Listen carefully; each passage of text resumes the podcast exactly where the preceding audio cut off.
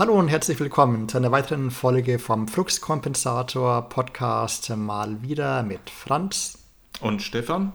Und heute mit einer gruseligen Folge. Es geht nämlich um Suspiria, den Horrorfilm von 1977 von Dario Argento. Und mit diesem Film verbindet mich eine ganz besondere Erinnerung aus meiner Münchner Zeit. Und zwar habe ich da sehr lange in der Nähe vom Königsplatz gearbeitet und bin dann eben auch entsprechend auch bei der Haltestelle ausgestiegen.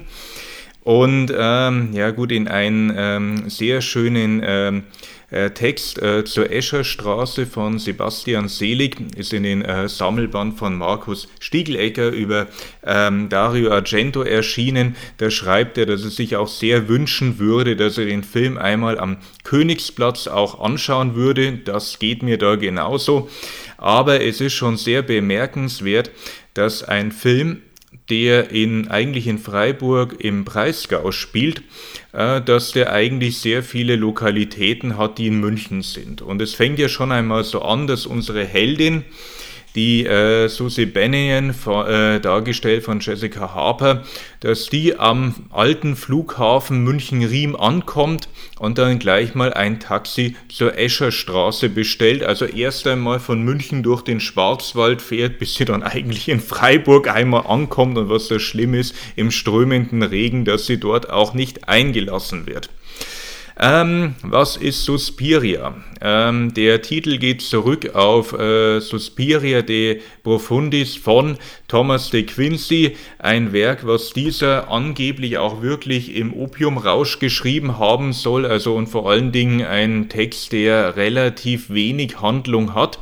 Und auch die Handlung in Suspiria ähm, wiederzugeben ist ähm, oberflächlich natürlich möglich, aber durchaus auch mit ähm, ja gut hm, gewissen Abstrichen verbunden. Es geht eben darum, äh, die Susie Bennion kommt aus den USA, nimmt Tanzunterricht in Freiburg, kommt an eine renommierte Tanzschule, in der seltsame Dinge geschehen. Schon gleich in der Nacht ihres ähm, äh, ihrer Ankunft äh, flüchtet ein Mädchen aus dieser Schule, wird im Anschluss dann grausam getötet.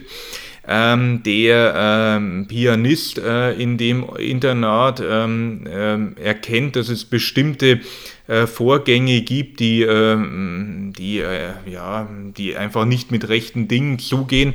Ähm, bezeichnenderweise ist er äh, blind, wird auch von, einem, von seinem blinden Hund immer begleitet, aber er scheint wirklich die Dinge als erstes zu erkennen, wie sie eben äh, sich tatsächlich da ereignen. Und zwar, ähm, es ist ja äh, Freiburg, wo auch das Institut für Parapsychologie ist ähm, da und äh, die äh, äh, eine, eine Frau mit der oder eine junge Schülerin, mit der ähm, Susi sich anfreundet, Sarah dargestellt von Stefania Cassini, äh, die fragt sie eines Tages, was sie denn über Hexen weiß. Und wir sind in, ja gut, in den 1970er Jahren, eigentlich glaubt dann natürlich niemand an Hexen. Ähm, ist ein bisschen, wie kommt man auch auf die Thematik, die ähm, damalige Lebensgefährtin äh, von Dario Argento, die ähm, Daria Nicolodi, hat das Drehbuch geschrieben und sie hat berichtet, dass ihre Großmutter angeblich auch übersinnliche Kräfte gehabt hätte und tatsächlich ähnliche Erlebnisse wie unsere Susie Benyon in einer äh, Schule auch erfahren hat. Man muss ja mit dazu sagen, ähm, Jessica Harper, die vorher im äh, äh, Phantom im Paradies von Brian De Palma. Äh, De Palma und Argento werden gerne miteinander verglichen, können sich im le wirklichen Leben aber überhaupt nicht ausstehen. Auf jeden Fall die Jessica Harper ähm, spielt ihre Rolle zwar ganz ausgezeichnet. Allerdings, sie wirkt manchmal in den Film auch etwas abwesend und apathisch, wie sie eigentlich durch die Handlung stolpert, was sie mit anderen Heldinnen aus ähm, Argento-Filmen, wie zum Beispiel der Sängerin in o Opera, auch gemeinsam hat. Ich bin mir nicht sicher, ob Dario Argento allen unseren Zuhörern ein äh, Begriff ist. Er ist ja inzwischen schon über 80 Jahre alt. Seine große Zeit waren eben die 70er Jahre. die Zeit des italienischen äh, Giallo, eine besondere Art des Horrorfilms, deren Hauptvertreter er eigentlich ist. Ähm, seine berühmtesten Filme stammen aus dieser Zeit. Suspiria ähm, ist ja tatsächlich der erste Teil einer Hexentrilogie, den Argento direkt danach mit Inferno fortgesetzt hat, während er seinen Abschluss in Mother of Tears erst 2007 gefunden hat. Dort ähm, spielt wie so oft seine Tochter die Hauptrolle, Asia Argento, die schon als äh, junges Mädchen und später als junge Frau immer in seinen Horrorfilmen üble Sachen über sich ergehen lassen musste und tatsächlich nun aber selbst eine Regisseurin von sehr ungewöhnlichen, sehr interessanten äh, Filmen ist. Leider kommt sie nur so ungefähr alle zehn Jahre dazu, einen Film zu drehen. Sie arbeitet auch als Schauspielerin. Äh, man kennt sie vielleicht aus der Bartholomäus-Nacht. Da ist sie die Adlige, die an dem äh, Gift, am vergifteten Lippenstift stirbt. Ähm, sie hat auch in Triple X mitgespielt. Und, ähm, ja gut, ähm, junge, junge Schülerinnen sind ja, ähm, ja, die, ja ähm, die Protagonisten in diesem Film.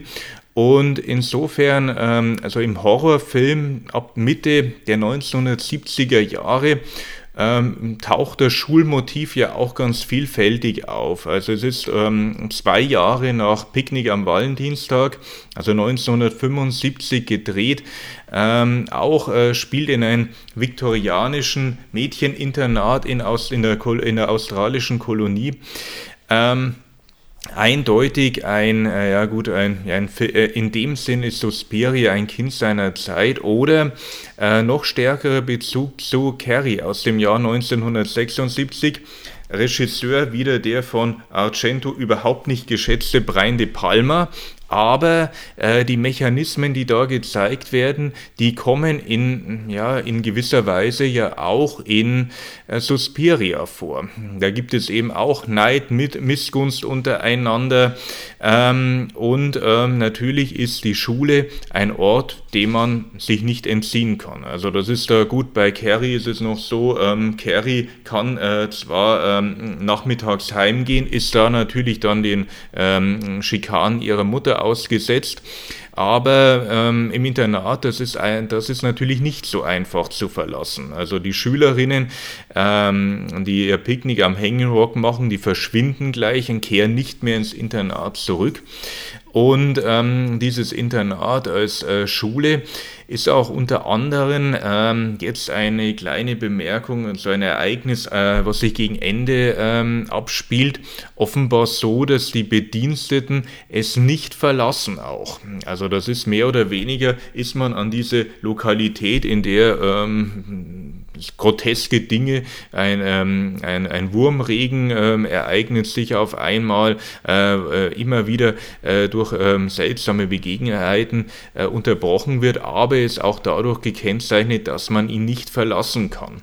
Und äh, damit ist eben auch ähm, Suspiria eine Reflexion. Ähm, ja, sozialwissenschaftlicher Thesen, ähm, die ähm, sowohl in den USA als auch in Frankreich formuliert werden, ähm, exemplarisch eben ein Buch wie ähm, Asylum von äh, Edwin äh, Goffman, äh, wo der Autor eben beschreibt, ja, es gibt so etwas wie totale Institutionen, wo es ein festes Regelwerk gibt, straffe Hierarchien, denen man äh, sich nicht entziehen kann. Ähm, der bekannteste Film, der äh, Goffman zitiert, ist sicher einer flog über das Kuckucksnest, weil Goffman schreibt explizit für äh, die Psychiatrie oder gegen die Psychiatrie, muss man eigentlich sagen. Ähm, und ähm, ja gut, so eine Lokalität ist unsere Ballettschule ähm, in Freiburg genauso. Also die Ballettschule ist ähm, optisch dem äh, Walfischhaus dort nachempfunden. Also äh, manche Orte in Freiburg oder auch in München, die gibt es tatsächlich. Und ähm, natürlich, äh, wenn wir von, äh, ja, gut, von Institutionen, äh, die repressiv sind, sprechen, denken wir eben auch an Michel Foucault, der seine Veröffentlichung gerade eben in dieser Zeit auch hat. Also ähm, mehr oder weniger, wo Menschen sich in Einschließmilieus äh, begeben und wo sie vor allen Dingen den überwachenden Blick ihrer Mitmenschen immer ausgeliefert sind. Also das ist ähm, dieses äh, immer mal wieder, dass man Augen sieht, zum Beispiel vor dem Fenster auch. Also das ist bei der, bei der blutigen Szene am Anfang, wo plötzlich Augen vor dem Fenster auftauchen, ein ganz beliebtes Motiv bei Dario Argento, äh, dass Augen ähm, ich zitiere hier Stanley Kubrick, äh, das äh, gefährlichste und das gefährdetste Organ überhaupt ja auch sind.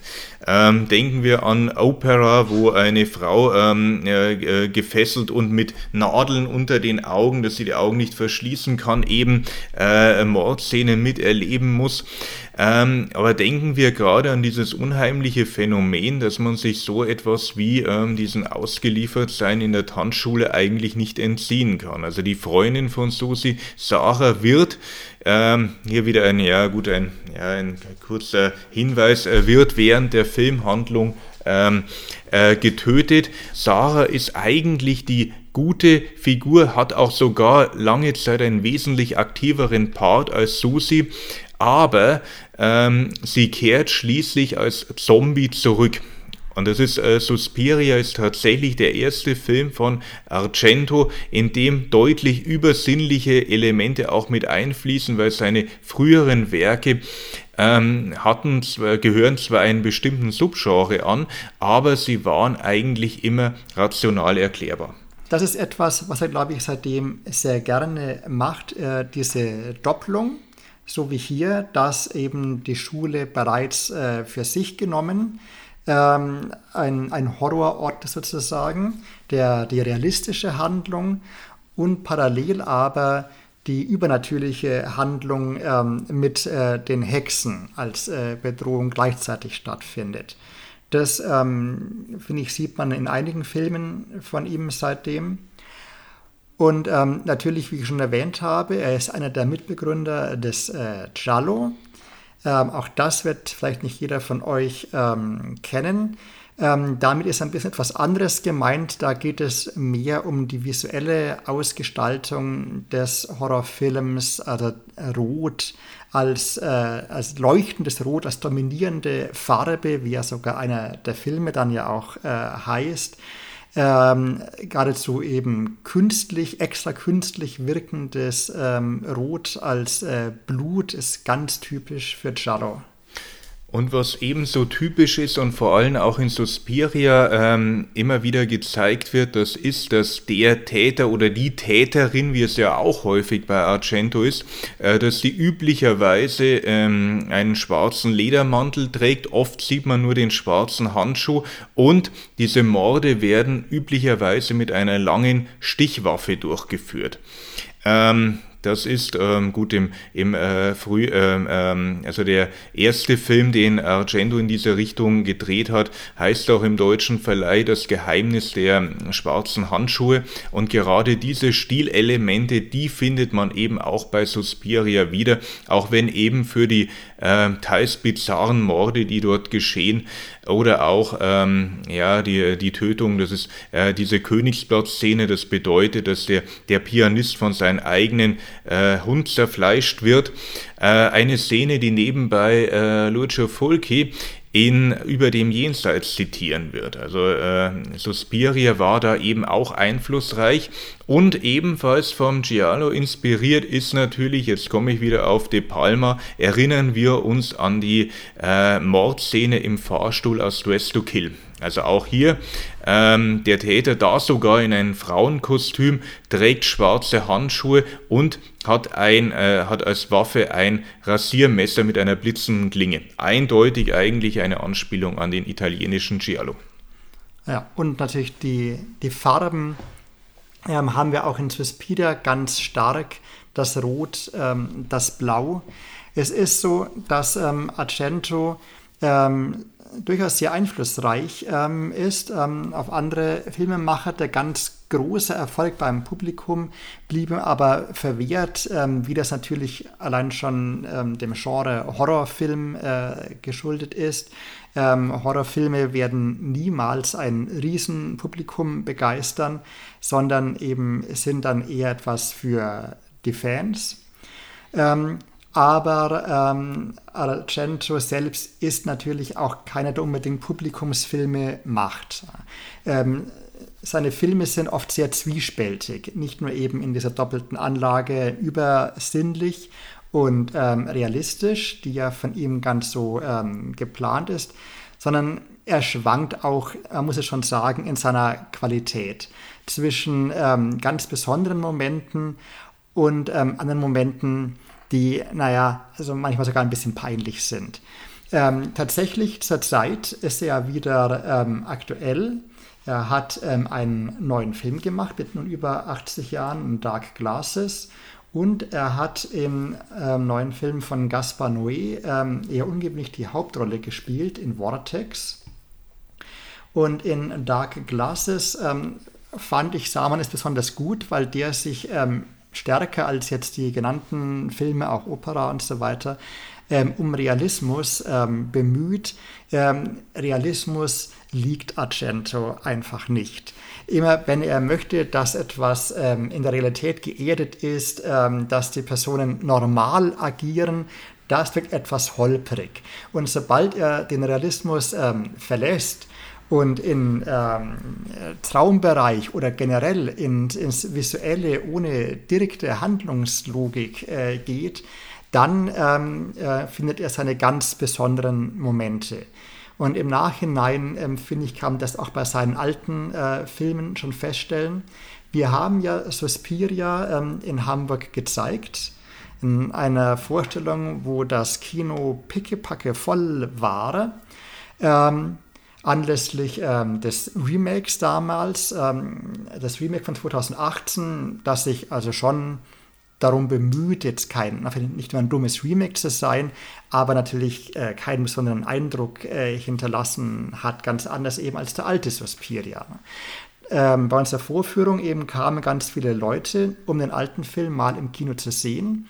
Und man hat eben das äh, dann im Publikum sitzend bemerkt, so die Momente ähm, damals in dem Film zum Beispiel, ähm, die Darstellung ähm, des Blinden in seinem Alltag, ähm, wie also das Publikum das eher etwas belustigend fand und dann umgekehrt die Szene eben am Königsplatz wo sein Hund ihn anfällt, wo man gemerkt hat, wie alle Leute gerade sehr gebannt zuschauen und gepackt sind von dem Film tatsächlich auch das übersinnliche Element, dass man den Eindruck hat, dass Figuren, die sich dort befinden, auch äh, fast lebendig werden. Dass, äh, und vor allen Dingen, weil es in Suspiria keine rationalen Erklärungen gibt. Also das muss man sogar sagen, bleibt mehr oder weniger auch dem Zusehenden verwehrt, ähm, dass er ähm, formelle Erklärungen bekommt. Ähm, das Ganze wird unterstrichen durch einen ähm, hervorragenden Soundtrack der Gruppe Goblin, die immer mal wieder für Dario Argento den Soundtrack eben auch geliefert hat. In äh, Suspiria ähm, auch wirklich ähm, passend immer eingespielt wird, ähm, ist auch schon im, äh, im, im Vorspann die Melodie und ähm, entsprechend äh, endet äh, der Film auch ähm, in, ja gut, in Szenen, die eigentlich für den Horrorfilm in der Zeit gar nicht mal so untypisch sind, hat auch etwas, muss mit dazu sagen, ähm, Argento spielt natürlich auch auf romantische Motive mit an. Es ist die blaue Iris, also da ähm, deutlich ein romantisches Motiv ähm, und natürlich auch auf ähm, Edgar Allan Poe. Er hat ja später auch ähm, The Black Cat äh, verfilmt. Ähm, also dass äh, teilweise gerade so die, ähm, das Ende des Films, ich, äh, ich will nicht, ähm, nicht sagen, welche Erzählung das ist, da wird es gleich klar, aber das erinnert mich auch an das Ende einer Novelle von Edgar Allan Poe. Und wie es sich für wirklich bizarre Filme gehört, spielt auch Udo Kier mit. Ja, mit diesem Schlusswort beenden wir die heutige Episode. Ich hoffe, es hat euch gefallen und ihr hört mal wieder mit rein. Tschüss. Bis zum nächsten Mal. Tschüss.